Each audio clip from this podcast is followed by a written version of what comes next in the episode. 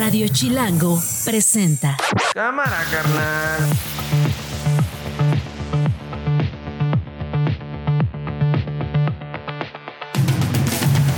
Increíble pero cierto, llegamos al viernes, viernes, viernes 22 de septiembre, es la una de la tarde.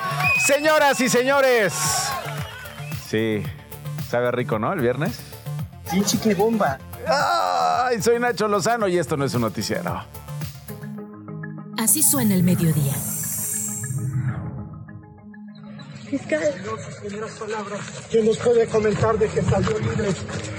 ¿A dónde va ahorita? ¿Va a Morelos? Señor, ¿qué va a hacer? Una medida, señor Uriel. Es muy lamentable lo de la protección al procurador de Morelos, todo el poder judicial. Al final lo están usando con fines políticos, sé que me están esculcando, pues hasta, yo creo que todo, todo, todo, todo, pero está bien porque creo que eso ojalá también pudiéramos saber otras historias de qué pasó en la línea 12, qué pasó en el Repsamen, pero pues ahí no van a esculcar nada. Por esas motivaciones eh, hemos considerado que vale la pena trabajar por tener un liderazgo en los comités de la transformación que perpetúe, que amplifique ese legado. Hugo López Gatel aquí dando la cara y un profesional pues de primer orden, buen servidor público. Morena tiene que responder y corregir. Que no nos hablen de unidad a toda costa porque es lo que se usaba, perdón que lo diga, en el PRI antiguo. La chuma de los coyotes siempre te dejan tirado. Es mejor decirles que se larguen, que se vayan. Lárgate, lárgate, lárgate, que me desespera. Y después cruza de gana a los Estados Unidos. Esto no es un noticiero. Increíble, ¿no? Daniel González está con nosotros como cada viernes. Daniel, ¿cómo estás? El maestro que más sabe de cine Muchas en radio. gracias, muchas. Oye, ¿qué, ¿Qué tal a? Kiko? ¿Qué, De ¿escuchaste a 80 Kiko? De los- de- sí, p- mira, no importa la edad. No, no, no, pero sí. eh, Que la embajada de Estados Unidos utilice a Kiko, el del Chavo del Ocho. sí, que- pero yo me, pre- yo me Bueno, eso es más bien pregunto Chabelo, ¿no? No me si le dirá algo, me pregunto si le dirá algo a la gente joven, a los migrantes Pues no creo, yo creo que. Bueno, quién sabe, a lo mejor le apuestan a que pues en, en- en América Latina es un éxito Bueno, ese sí, claro. y vamos a resolver el asunto del, de cruzar la frontera, ¿no? Este, con esta campaña Sí, lo utilizando a Kiko. Es un spot. Más adelante vamos a hablar del spot. Lo impresionante es. Sí, que la embajada, como tú dices, contrate a este personaje. Bueno, hay varias historias antes de hablar de Kiko, pero les voy a presentar el spot completo pues para destruirlo. Lo vamos a hablar más adelante, pero antes mi colega periodista Mario Maldonado es autor eh, en el eh, Universal. Mi querido Mario, gracias por estar con nosotros. Te llamo porque quiero saber eh, tu lectura, tu opinión acerca de esta noticia que ya llevamos horas reportando, Mario. Eh, incluso desde ayer se hablaba de la libertad provisional de Juan Collado, eh, que deberá usar un brazalete electrónico. Sabemos que la defensa tiene que comprobar la compra, la posesión de este brazalete y eventualmente verlo en libertad en las próximas horas. Se le eh, retirará el pasaporte, tendría que estar en territorio nacional. Pero después de estos años en la cárcel, Mario, Juan Collado, conocido como el abogado de Peña Nieto, fuera. ¿Cómo estás, mi querido Nacho? Feliz de oírte. A ti, al auditorio. Pues mira, eh, la verdad es que ya se esperaba de alguna manera que le cambiaran las medidas cautelares a Juan Collado, que es solo eso. El, el anuncio de ayer con el juez eh, de, eh, federal que le otorga a Juan Collado la posibilidad de ir a su casa o al hospital, porque más bien está en el hospital Ángeles padeciendo ahí problemas de, de una operación reciente de columna y de, y de problemas cardíacos que traía desde mucho tiempo y que se han agudizado en estos más de cuatro años que ha estado en la cárcel.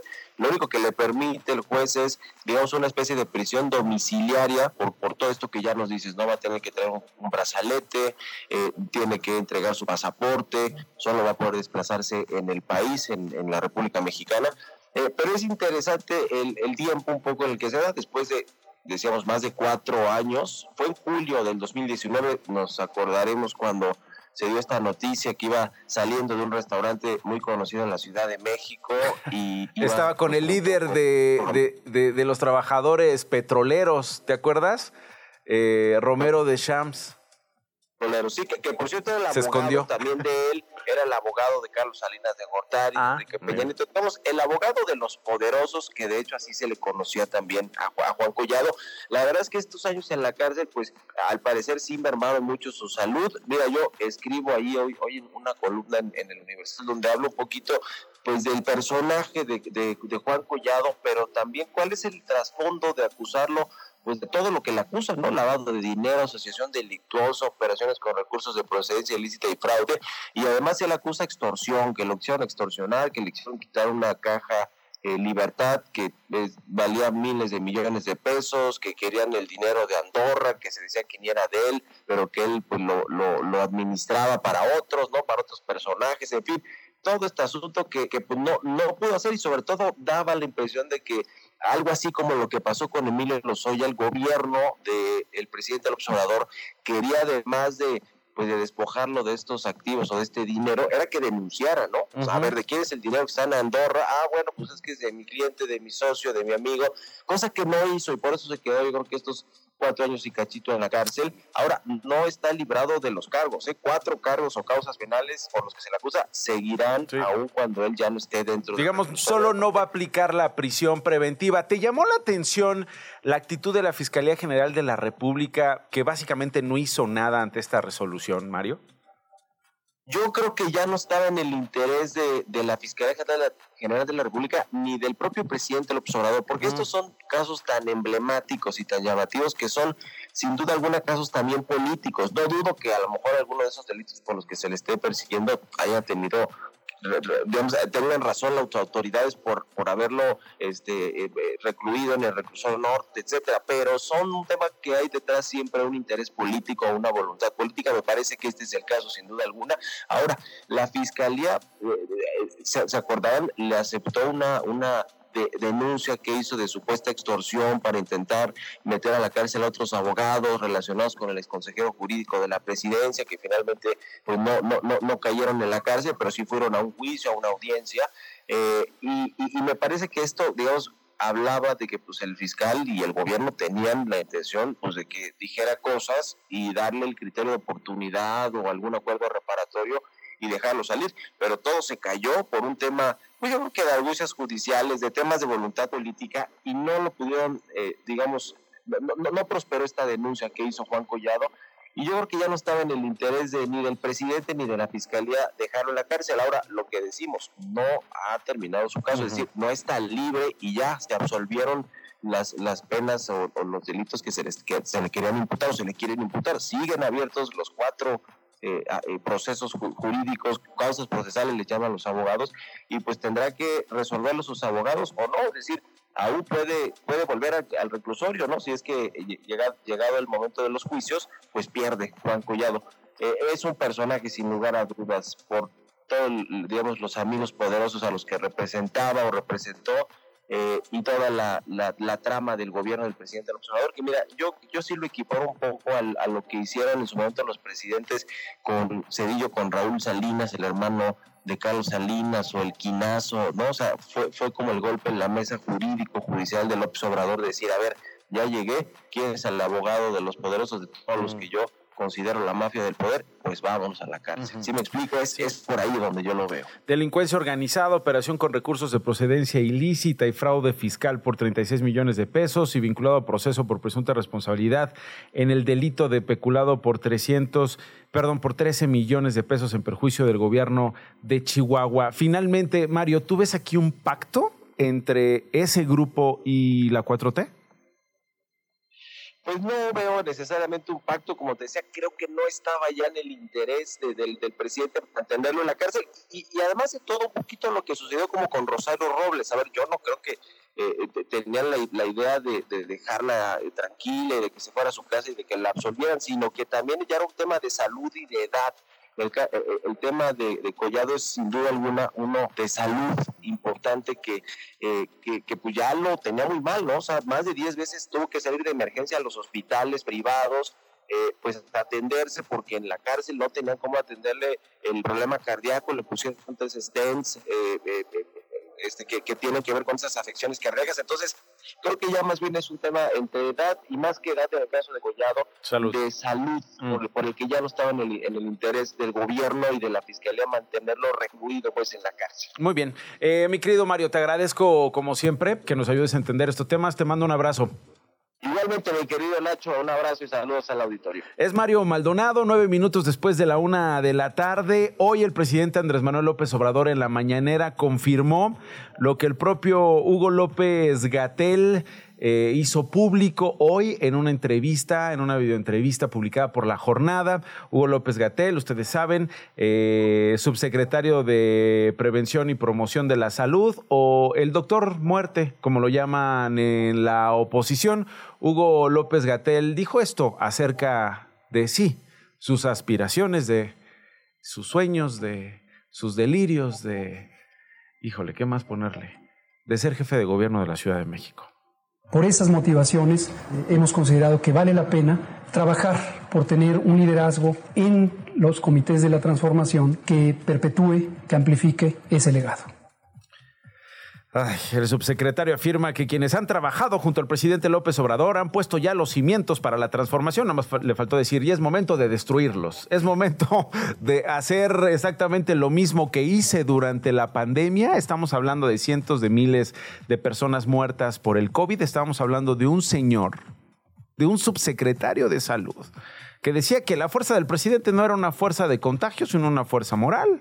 El mismo que decía que el cubrebocas no servía para evitar el contagio del COVID-19 y que hoy dice quiero ser jefe de gobierno de la Ciudad de México. Juan Ignacio Zavala es analista político, autor eh, en el financiero. Tocayo, eh, ¿cómo viste este, híjole, este compa? es que no sé, te lo juro. pues ¿Qué es Juan? un O sea, poco- es un delirio. ¿Qué es esto? Sí, como que dices que, bueno, pues, ¿qué les pasa? Es un no? loquillo ese López Gatel, es un loquillo. Pues sí, la verdad ahora sí que no estaba en el panorama. No, Cuando todo el mundo decía, bueno, pues sí, ya García Harfus, ya pues ok, este pues tiene resultados. y, Hasta pues, Cuauhtémoc hace- Blanco se bajó, tocayo. Ya Cuauhtémoc Blanco dijo, mira, ya si me toca la CONADE, un escaño, si no regreso a las canchas, pues ya con eso me conformo. Pues sí, pero con la 4T todo es posible y entonces apareció ni más ni menos que el doctor López Gatel. ¿no? Este, y es así como, eh, pues un poco como dice, un poco delirante, ¿no? Porque, digamos, es un hombre que tuvo a su cargo pues la- la- el manejo de la pandemia, que hay que recordar que empezó muy bien, ¿no? Porque era un tipo muy solvente y eh, en- en términos este, de explicar qué era lo que pasaba y pues toda la angustia colectiva que había respecto de la pandemia, pues eh, tenía que recaer en algún doctor que te dijera que... Y Ah, bueno, Tocayo, así, y acuérdate luego que se durante- convirtió en, en, en- en un sex symbol de la 4T y luego se convirtió en una eh, en un porrista del presidente y luego pues acabó de activista.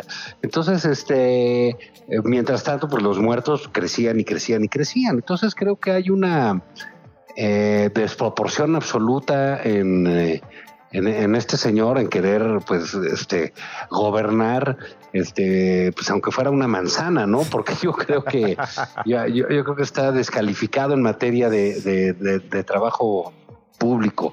Hubiese entendido Nacho que, que que por ahí en las listas y quizá lo hacen en las listas de candidatos a diputados en las plurinominales eh, pues metieran a Hugo López Gatel para que no terminara con alguna responsabilidad penal más adelante, ¿no? Inclusive dentro del gobierno de Claudio Sheinbaum, con quien se puso, con quien se supo, perdóname, que no tenían muy buena relación precisamente por el manejo de la pandemia.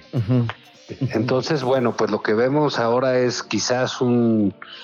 eh, no, no, no, no lo entiendo políticamente, ¿no? Porque si hubiese una competencia entre Claudia eh, y el presidente, pues dices, ah, ok, Claudia salió, sacó a Omar y el presidente manda a López Gatel, pero pues no es el caso, ¿no? Como dices, hasta Cuauhtémoc Blanco se bajó de la contienda, pues quedaban dos que tiene mucho sentido que esté compitiendo Clara Brugada, eh, porque pues es una militante eh, dura de, de- de Morena contra Harfuch, que digamos es un eh, no es un militante de partido, es un funcionario público y que, bueno, pues quiere competir contra una militante dura como Clara Brugada. Sí.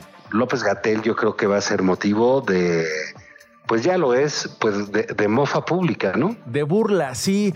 Eh, tienes toda la razón. Eh, recuerdo sus primeras conferencias, eran, si no me equivoco, Juan, siete de la noche. La verdad es que en esas primeras semanas en que daba el seguimiento de lo que el gobierno federal, en coordinación con los estados, con las autoridades locales de salud, estaban haciendo para enfrentar, ¿no? Esta pandemia causaba mucha expectativa, ¿no? Nos conectábamos, quienes eh, tuvimos por algunos días el privilegio de estar en casa a salvo o por lo menos estar revisando lo que López Gatel decía.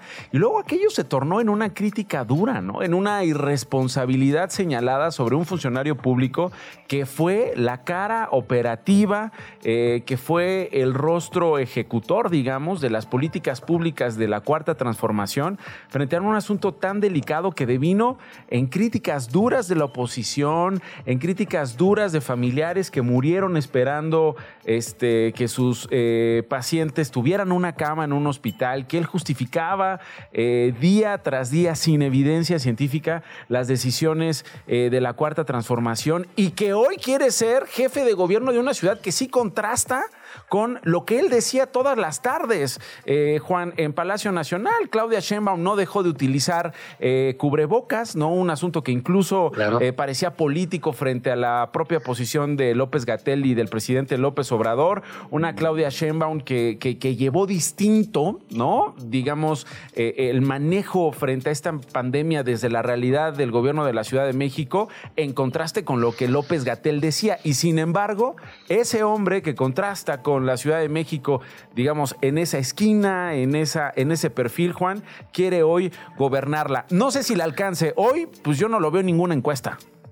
No, mira, aparte déjame decirte algo. Eh, el, electorado de la Ciudad de México es un electorado, cada estado tiene sus características propias, ¿no? Eh, yo digo, por ejemplo, en Nuevo León, pues les da mucho por experimentar, ¿no? Van, eh, que se pusieron al Independiente, que se fueron a MC, que el PRI, que el PAN, en fin, le, le dan la vuelta a todo. Y aquí el electorado de la Ciudad de México es muy politizado, ¿no? En, en, ese sentido. Y creo que en ese caso, pues no le va a ir bien a este señor, porque esto que recuerdas tú de las críticas sobre él, también recayeron por, por una frivolidad de este personaje enorme en medio de, la tragedia pandémica. ¿A qué me refiero? A que de pronto aparecía de vacaciones en la playa. En Oaxaca, sí, sí, sí, tienes razón, cuando eh, decía no salgan luego este pues empezó a salir con una chava y estaba ahí fajando en la condesa en la y condesa sacaban las fotos. Y, bueno decía qué le pasa a este señor pues, si la gente se está muriendo y, este este pues lo, lo, que veías era un manejo absolutamente eh, eh, frívolo la COFEPRIS se echa un desastre. En fin fue realmente una cosa pavorosa la, administración de la pandemia por parte de este señor. Creo que todos al final del día, pues siempre que empiezan las, las convocatorias a candidatos, pues es, haz de cuenta, pues como sucede en otros lados, en los partidos en Estados Unidos, oye, van a empezar las elecciones y hay 10 candidatos y hay esto y hay el ya después se depura y queda uno, dos, ¿no? Y punto. Que yo creo que en Ciudad de México habrá unidad en ese sentido, ¿no? Habrá una instrucción, habrá, dicen que lo van a definir por encuesta, habrá ahí una voluntad suprema que diga es Omar García Harfush pues, Clara Brugada, claro. Claro, porque aparte, déjame decirte, de las pocas cosas que, que las plazas que están en peligro para, para Morena, eh, es la Ciudad de México, por la votación que hubo en 2021 en contra de, de, Morena. Entonces, bueno, así como que, que se vayan a arriesgar de poner al, al llamado doctor muerte por aquí, pues no, no, no creo que vaya a llegar muy lejos. Bueno, eh, mi querido Juan, no quiero dejarte ir. Hoy publicas en Autonomía Relativa del Financiero Migrantes, Tragedia y Mezquindad. Eh, de verdad, o sea, escenas pavorosas las que hemos visto no solamente en los últimos días, ya llevamos meses, años, meses en particular, una crisis humanitaria tanto en la frontera sur de México como en la norte, lo que significa para un migrante, para las familias de todas las edades y de todos los géneros, cruzar por este infierno que se llama México y sin embargo continúa, dices tú, la mezquindad, Juan. Sí, mira, yo, yo lo que lo que vi fue la mañanera de Antier, donde el presidente pues decía que por qué la empresa, que a él lo que le había llamado la atención, se dijo, lo que me llama la atención es que la empresa saque un boletín. Este, pues mira, pues, ¿qué- ¿cómo que le llama la atención? Eso no le llama la atención las miles de personas que van arriba de los vagones. Eh, y, digamos, creo que esto tiene que ver con un eh, con, un asunto de empatía que el presidente nunca ha mostrado, porque nunca ha sido realmente una persona que se eh, que se haya acercado a las víctimas, que trate de tener cierta conmiseración con ellos. Jamás ha asistido a un sepelio de algún soldado de algún policía eh, que haya muerto en, acción de la defensa de, digámoslo claramente, de la patria, de los ciudadanos. Nunca se ha personado ahí, no es alguien que, eh, que hable de- de las víctimas más allá de una simpleza, de un lugar común. Y creo que en el caso de los migrantes, Tocayo, pues siendo que mantienen el país, básicamente los, los, migrantes mexicanos, que nosotros tenemos tantas historias de horror que hemos escuchado desde hace muchos años que se documentan en los medios, las, eh, las tragedias y las... eh, las literal entre aventuras y peripecias que tienen que pasar los mexicanos para llegar a Estados Unidos, pues tendría que haber un poco más de solidaridad de parte del presidente con quienes vienen de otros países. Te escuchaba hace rato en tu entrevista, no recuerdo con quién, sobre que la embajada Ah, estadounidense es, está es que eso te quiero, es, es que eso te quiero poner, porque quiero hablar también, creo que es compartido esta responsabilidad. El gobierno de Estados Unidos también se ha documentado ahí el rollo de corrupción por parte de oficiales migratorios, esta colusión con eh, organismos este, que trafican personas, no organismos, sino más bien células delictivas. Y de repente me sorprende ver una campaña de eh, la embajada de Estados Unidos en México utilizando a Kiko para convencer a los migrantes de no cruzar ilegalmente la frontera. Vamos a escucharlo, Tocayo, regreso porque quiero tu impresión después de esto, que es todavía más bizarro de lo que esperábamos. Ah, te viene para acá. Cuidado, que aquí está una glorieta y te vas a tropezar. ¡Ay, cuidado!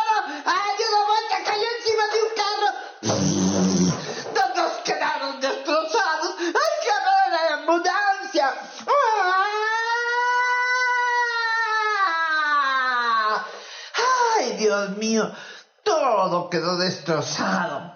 Bueno, pues igual, la chusma de los coyotes siempre te dejan tirado. Es mejor decirles que se larguen, que se vayan. Lárgate, lárgate, lárgate, que me desespera. Y después, cruza de gas a los Estados Unidos. Ay, no. Juan Ignacio Zavala, ¿cómo viste? Pues pues sí tiene sus cosas, ¿no? pero, pero mira, tiene que ver también con un poco, yo veo que pues es una reacción medio desesperada a lo que pasa, porque de repente están llegando por miles allá. Veía un reporte de Eagle Pass, que es una eh, población este, fronteriza con piedras negras, eh, en, en Eagle Pass en Estados Unidos, donde, bueno, están llegando por miles los este los Migrantes. como lo como lo vimos en el en el tren entonces es eh, eh, se entiende que hay algo de desesperación y que eh, hayan contratado a Kiko porque pues sí Chespirito es en Centroamérica y en América Latina para abajo en Sudamérica es, es famosísimo, ¿no? Realmente tienen un, un, un pegue fuera de serie que aquí ya no lo tienen. Yo recuerdo alguna vez en Chile con el presidente Fox que la gente le gritaba, profesor Girafales.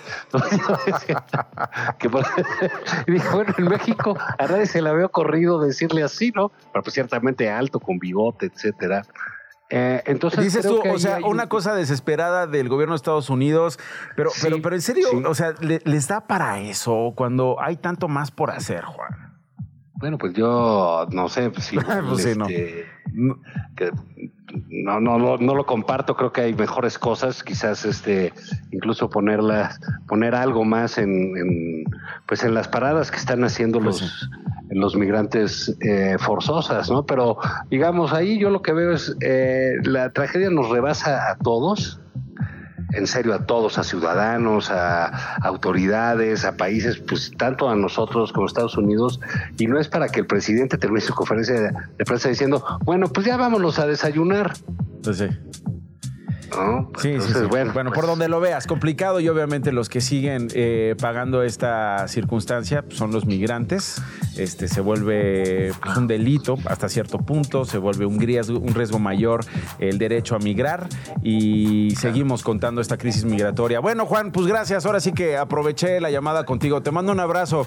Gracias. Gracias, Nacho. Juan Bye. Ignacio Zavala, 24 minutos después de la una de la tarde en Radio Chilango. Estás escuchando Esto no es un noticiero con Nacho Lozano. Regresamos.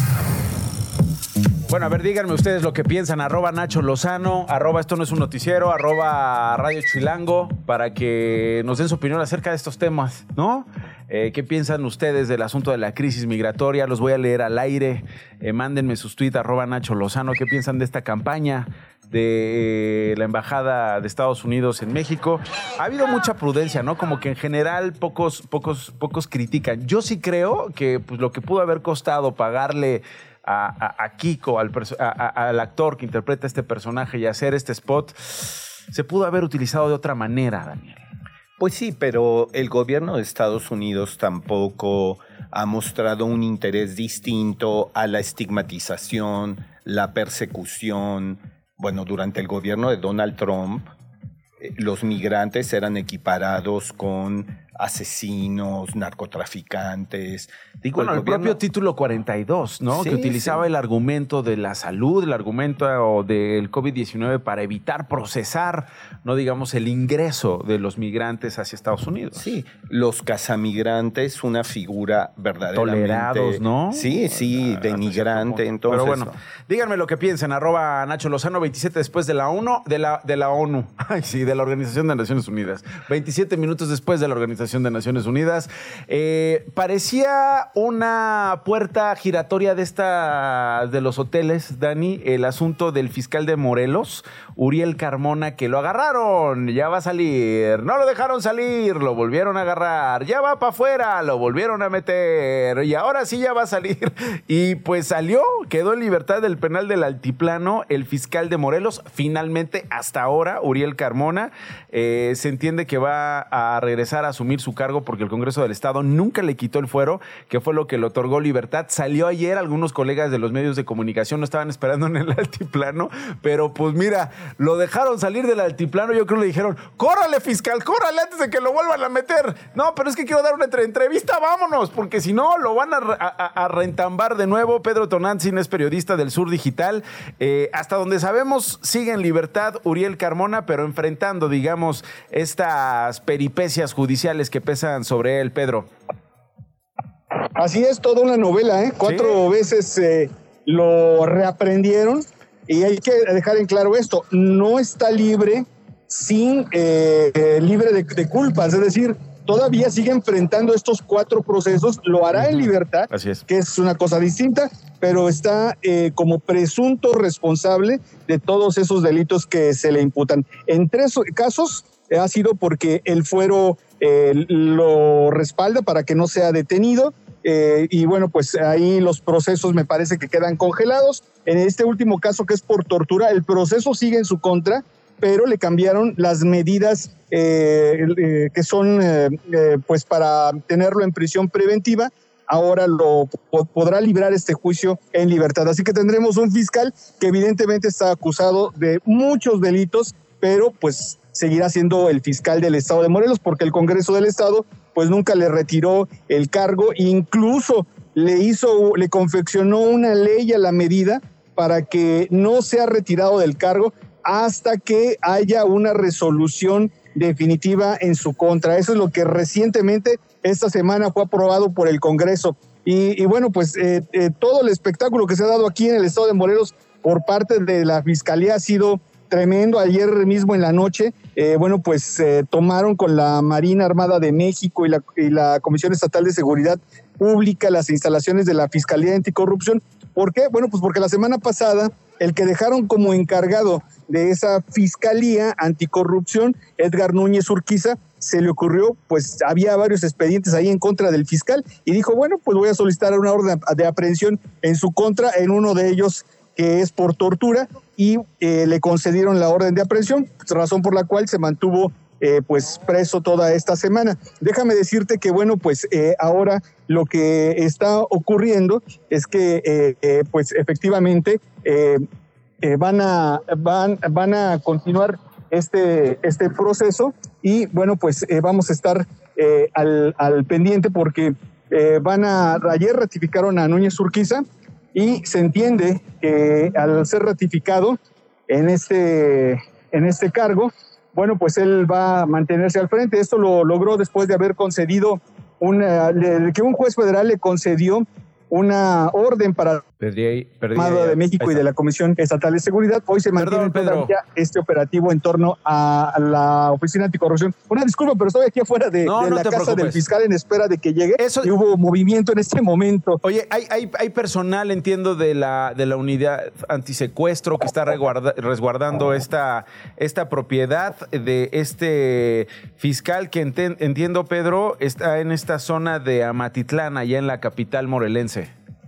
Así es, eh, ahí, ahí, aquí está ya personal de la unidad especializada en combate al secuestro, eh, diferentes eh, elementos de esta Fiscalía General del Estado que están pues realizando, pues su familia acaba de abrir las puertas de la ah. de su propiedad, me imagino que ya no tardará en llegar en ah, algún de un momento a otro y bueno pues ya pueda pues regresar a su casa después de 48 días que estuvo preso en diferentes penales. Ah, pues mira, eh, te hago una pregunta, no es que quiera hacer tiempo en una de esas cae el fiscal, pero, pero quiero preguntarte una cosa, eh, querido Pedro, este caso se tornó, y hay que decirlo, político desde un inicio, ¿no? Estamos hablando de un fiscal de Morelos que enfrentaba acusaciones por obstrucción de la investigación sobre el feminicidio de Ariadna Fernanda. Eh, hay cargos de tortura que se relacionan con una supuesta orden de someter y golpear a un individuo que identificaban como el diablo. Eh, Luis Alberto N., una, eh, digamos, posición muy dura por parte del gobierno de la entonces jefa de gobierno Claudia Sheinbaum contra este fiscal eh, por este tema que, insisto, se volvió político y ya tuvo dimensiones nacionales que hizo que a todos nos interesara lo que estaba pasando con este fiscal, Pedro. Así es, y bueno, pues eh, como bien lo dices, los primeros tres eh, casos legales que enfrenta. Lo hace por el caso de Ariadna Fernanda. Este último es por tortura, por el, eh, porque bueno, se detuvo a un presunto delincuente acusado de tres homicidios. No, eh, no lograron eh, establecerle su responsabilidad y según lo que dice esta persona que es acusada, fue torturado o mandado a torturar por el fiscal para que se inculpara de estos tres asesinatos en Huitzilac. Lo cierto es que hay grupos delictivos que operan en Huitzilac y que no le han dado tregua a la, sociedad hasta que, bueno, pues el mes pasado intervino el ejército en esa zona y ya tiene más de 22 aserraderos asegurados. Evidentemente, bueno, pues lo que se necesitaba era la presencia de una autoridad mayor, porque la Fiscalía ni la Policía del Estado estaban haciendo absolutamente nada en esa región y era terrible para los que pasaban. Ya muchos dejaron incluso de ir a las lagunas de Zempoala justamente por el grado de peligrosidad que representa esa carretera de Tres Marías a Cuernavaca y de Huitzilac hacia eh, Toluca y pasando por las lagunas de Zempoala. Sí, Nacho. Eh, Pedro, estoy viendo, eh, tú me estás diciendo que estás afuera de la casa del fiscal, me estás diciendo que en este momento están abriendo las puertas de la casa del fiscal, que hay familiares del fiscal que me imagino están esperándolo dentro de esta propiedad. Yo estoy viendo en carretera cuánto se hace de Almoloya de Juárez, donde está el penal del Altiplano, a, a Matitlán. Son tres horas que básicamente serían pues las tres horas eh, que lleva su liberación, ¿no? Salió esta mañana, según yo antes de las 10 de la mañana ya había salido, eh, supongo que ya está, igual y se pasó a echar unas quesadillitas antes de llegar a su casa, pero ya está en camino y en cualquier momento, dices Pedro, estaría llegando a su propiedad donde tú estás en este momento y estás viendo que los portones, las puertas de esta propiedad están abiertas. Sí, las abrieron momentáneamente, saludaron los familiares del fiscal ya las volvieron a cerrar, pero ah. bueno, todo parece indicar que de un momento a otro podría llegar. Hay, entiendo, bloqueos que se están realizando en Tlalpan, incluso uno afuera de, el penal del altiplano y bueno, toda esa situación seguramente lo habrá de retrasar, lo habrá retrasado un poco en su trayecto del altiplano eh, a, a, su domicilio acá en Cuernavaca. en Cuernavaca. Es lo que, bueno, pues hasta el momento, pues eh, estamos en espera de que pues de un momento a otro llegue. Sí. Bueno, ahí se me cortó la comunicación otra vez. Ahí está, Pedro. Encuentre con su familia. Ajá. Sí. Sí. Est- estamos, insisto, de, de que en espera de que de un momento se reencuentre con su familia y eh, bien, bueno, pues de más adelante, ah, ya en ese momento justamente está llegando. Ah, está Ya llegando. Está llegando en Ah, estos momentos el fiscal de Morelos, Uriel Carmona, a su domicilio allá a Matitlán, después de salir ver, del pelar del altiplano. corregir, Por favor. corregir porque aquí hubo un Ah. movimiento de todo, de Ah, todos no. los reporteros, pero no. Era el de los es- tamales, es señora, señor, perdónenos.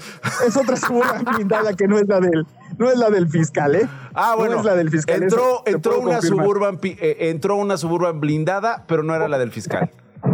No, pasó aquí pues en la colonia Matitlán, no es, no es la del fiscal, pero bueno, ya estamos aquí todos nerviosos y en Pues espera, bajo el sol, en espera de que llegue el fiscal del estado de Morelos, Uriel Carmona. Muy bien, bueno, estamos pendientes, Pedro, por supuesto que esto se entiende. Estamos, como dices tú, al aire y pues en cualquier momento llega el fiscal a su domicilio estamos platicando y pues bueno, ocurrió esto que llegaba eh, la suburban. No seas maldito, si, si llega y tienes oportunidad de hablar con él, avísame, yo regreso contigo y te llamo de nuevo para que me digas si eh, dio alguna declaración antes de entrar a su domicilio. Por lo pronto te mando un abrazo, Pedro, como siempre, gracias. Gracias, Nacho, estamos al pendiente. Gracias, Pedro Tonantzin, en esta colaboración para Radio Chilango. Pedro es periodista del Sur Digital. El cine que nos salva. Con Daniel González. Estoy pues muy agradecido de que estén todos aquí, aquí en mi rancho, ¿ah? que lo más preciado que, que me dejó papá. Vamos aquí a coronar esta celebración de uno de los mejores cazadores de Nuevo León. Y de México y del mundo entero, Rosita, pásame el bloqueador. Rosita. Pues me hablaron de esos que, que quieren extorsionar, ¿no? Está quemando mi entorno el falla. Es que si para mañana no nos da tanta lana, vamos a ir y vamos a cortar las pelotas. ¿eh, cabrón? ¿Y usted qué le contestó? No, pues le dije, pues vas a necesitar un pinche machetón, cabrón. Daniel González es el maestro que más sabe de cine en radio. ¿Qué estamos escuchando, Dani? Eh, es el tráiler de la película El Norte sobre el Vacío de Alejandra Márquez Abella. El sábado 9 de septiembre, Nacho, tuvo lugar la 65 entrega de los premios Ariel que da la Academia Mexicana de Artes y Ciencias Cinematográficas. Fue un evento singular porque por primera vez se hizo en el Teatro de Gollado de la ciudad de Guadalajara. Eh, fue también singular por el número de mujeres eh, candidatas en varios de los principales premios y la película que resultó ganadora es justamente esta, este espléndido filme, eh, muy inquietante, y pues tenemos la fortuna de contar eh, con uno de los actores que además ganó el Ariel por mejor coactuación masculina y que es una figura prominente del cine mexicano contemporáneo. Ha ganado tres Arieles en cuatro años y le damos la muy cordial bienvenida a Raúl Brión. Raúl, ¿cómo estás? Bienvenido a Esto No es un Noticiero. Qué gusto tenerte acá y muchas felicidades. Muchas gracias, estoy muy feliz de estar aquí con ustedes platicando del Ariel, del norte sobre el vacío y nada, muy Oye, contento. Nada, nada, dice Raúl. Y nosotros diciendo, oye, ¿cuántos Arieles, hermano? Pues nada, ya, ya le dije a la academia que me deben mi calendario o una pluma o algo. una bolsa. Sí, bueno, y además, Raúl, apareces en dos secuencias, pero son eh, dos momentos tan contundentes, tan estremecedores, que nos gustaría que nos contaras cómo te integraste al proyecto, la gente que no ha podido ver la película, eh, ¿Qué le podrías decir al respecto? Nada más quiero decir, la película está disponible ya en, en Prime Video para quien tenga la suscripción. eh, ya, tiene tiempo, tuvo también su, su proyección en salas, pero pues creo que es una enorme oportunidad que tú nos cuentes. Eh, pues sí, la verdad es que fue una forma muy casual de integrarme al elenco de la película, fue a través de las redes sociales. porque yo vi que Alejandra, yo, yo era muy fan de, Alejandra Márquez desde que vi su trabajo en Las Niñas Bien, justo desde la dirección de actores me pareció que su aproximación con el trabajo actoral era algo que a mí me interesaba, entonces es de las pocas directoras a las que yo me he acercado a declarar mi, mi amor como espectador de su trabajo, ¿no? Y, y- y vi que ella publicó un tweet que decía se está armando un cast y un crew de ensueño. Y yo, pues, no quería quedarme fuera de la conversación y le dije, yo quiero, le contesté a ese tweet. E inmediatamente me mandó un mensaje directo diciéndome, mira, me queda- Contratado. Exacto. Me queda un personaje súper chiquito, me da hasta pena ofrecértelo, pero te mando el guion, lee el guion y me dices qué te parece si te gustaría hacer el casting para Guzmán, ¿no? Leí el guion, me encantó el personaje. No porque fuera pequeño, no, yo, yo, yo creo esa máxima de la actuación de que no hay personajes pequeños, sino me gustó el guion, me gustó la aproximación, me gustó el tema, me gustó la película en general, y yo sabía que ese personaje a nivel del arco dramático de toda la película tenía un rol fundamental y que había muchísimo a explorar en torno a, a quitar de lado la, la apología de la violencia y del narcotráfico y tratar de, de- de entregar un personaje mucho más humano, mucho más realista, mucho más vivo, mucho más decadente, que no fuera justamente el capo inteligente, guapísimo, altísimo, con miles de armas alrededor, como un superhéroe, como casi siempre lo presentan, ¿no? Sino qué pasa con estos otros seres humanos que son la carne de cañón del crimen organizado. Claro, sí, de hecho la película se centra en la figura de un hacendado que tiene una propiedad, una finca, y convoca a la familia para celebrar el aniversario de este espacio que fue heredado desde el abuelo, el padre y que le tiene un gran cariño. Pero, pues como ocurre en muchos lugares en el norte del país, pues es objeto de una extorsión y pues empieza a resquebrajarse este, este mundo eh, en realidad eh, prendido con alfileres eh, y pues aparecen pues la- la- las personas, bueno, los representantes de la extorsión, que es donde aparece el personaje de Raúl. Y lo que es fascinante es esa construcción, esa crítica sobre formas de la masculinidad tan arraigadas en ciertas regiones, ¿no? Pero, pero no, digamos, hay una crítica, pero no es una crítica de prédica. Es decir, es tan fino todo el tejido de la película, la presencia de los animales. No sé cómo fue el proceso de filmación, pero yo, yo supongo, después de ver la película, eh, cómo los actores se involucraron con este mundo y cuál fue el trabajo de Alejandra y el trabajo tuyo particular para construir este personaje tan, eh, hijo, tan estremecedor, tan intimidante, porque en el momento que aparece Raúl, yo quería irme, de verdad. Sí, la verdad es que es un halago esto que me dices.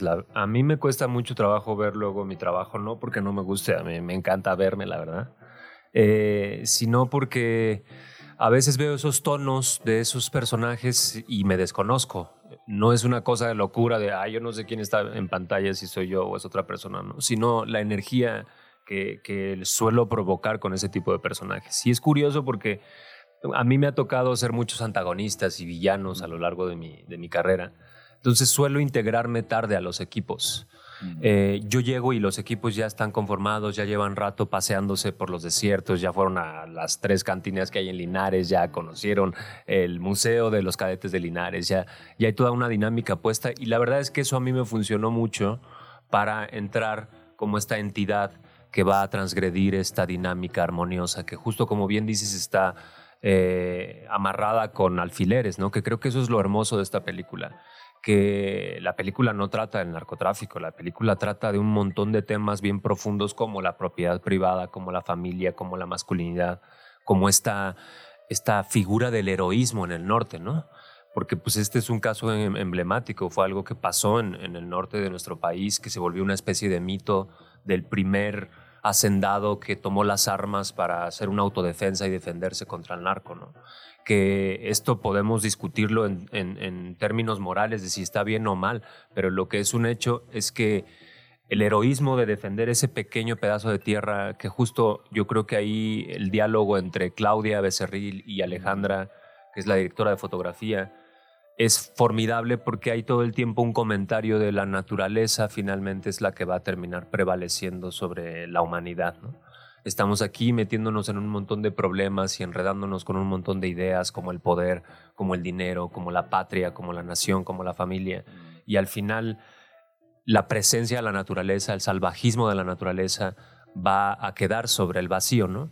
que finalmente es como esta cita a, a la Biblia que también tiene la película. Entonces tiene ese, ese alto esa alta carga simbólica la película y yo creo que la inteligencia de Alejandra y la sensibilidad de Claudia de ofrecer estas texturas desde la fotografía hacen de esta película una película que vale toda la pena seguir viendo y, y dialogando sobre ella. ¿no? Estamos hablando con Raúl Briones, él es actor, él eh, es ganador del premio Ariel por El Norte sobre, sobre el vacío. Eh, esta película dirigida por Alejandra Márquez Abella, ¿qué significa ganar uno o varios Arieles para, para ti? ¿Qué, ¿Qué, qué, es? ¿Qué representa para ti? ¿Qué se siente? Eh, pues justo lo es inevitable, es como cuando cumples años o cuando llega el año nuevo y hay No, pero cuando especie... cumples años no te meten la cabeza ahí en el Ariel mordida. no, ¿qué, qué, no, qué o sea, como hay una especie de, de, de evaluación, de, de, cerrar un ciclo de qué has hecho durante este tiempo. Yo ah. he tenido la fortuna o sea, es una manera de ponerle un broche a ese pues, capítulo, digamos, ¿no? Para mí es una manera de comprobar si lo que yo estoy tratando de poner en escena está teniendo una lectura. Y sobre todo reconocida por los colegas, ¿no? Exacto. Digo, también hay que poner sobre la mesa el hecho de la injusticia enorme de la distribución en nuestro país, ¿no? Porque claro que es bien distinto una película que está en streaming y que yo puedo decir en este momento en tiempo real, véanla y solamente desde la sala claro. le ponen play y pueden verla a otras películas como Zapatos Rojos, por ejemplo, que todavía no se estrena, que nadie sabe de la existencia de esa película y que es una película formidable, maravillosa, excelentemente bien fotografiada. Entonces, se siente bien bonito pero al mismo tiempo, la neta, sí hay que estar recordando constantemente que no me hace más especial mm. ganarme un Ariel, ¿no? Ah, bueno, pues eso, eso sin lugar a dudas pone un clavo ahí atravesando tus pies sobre el piso para que para que estés ahí eh, consciente de esto. Ahora, eh, si me dan Raúl, un cuarto, bien.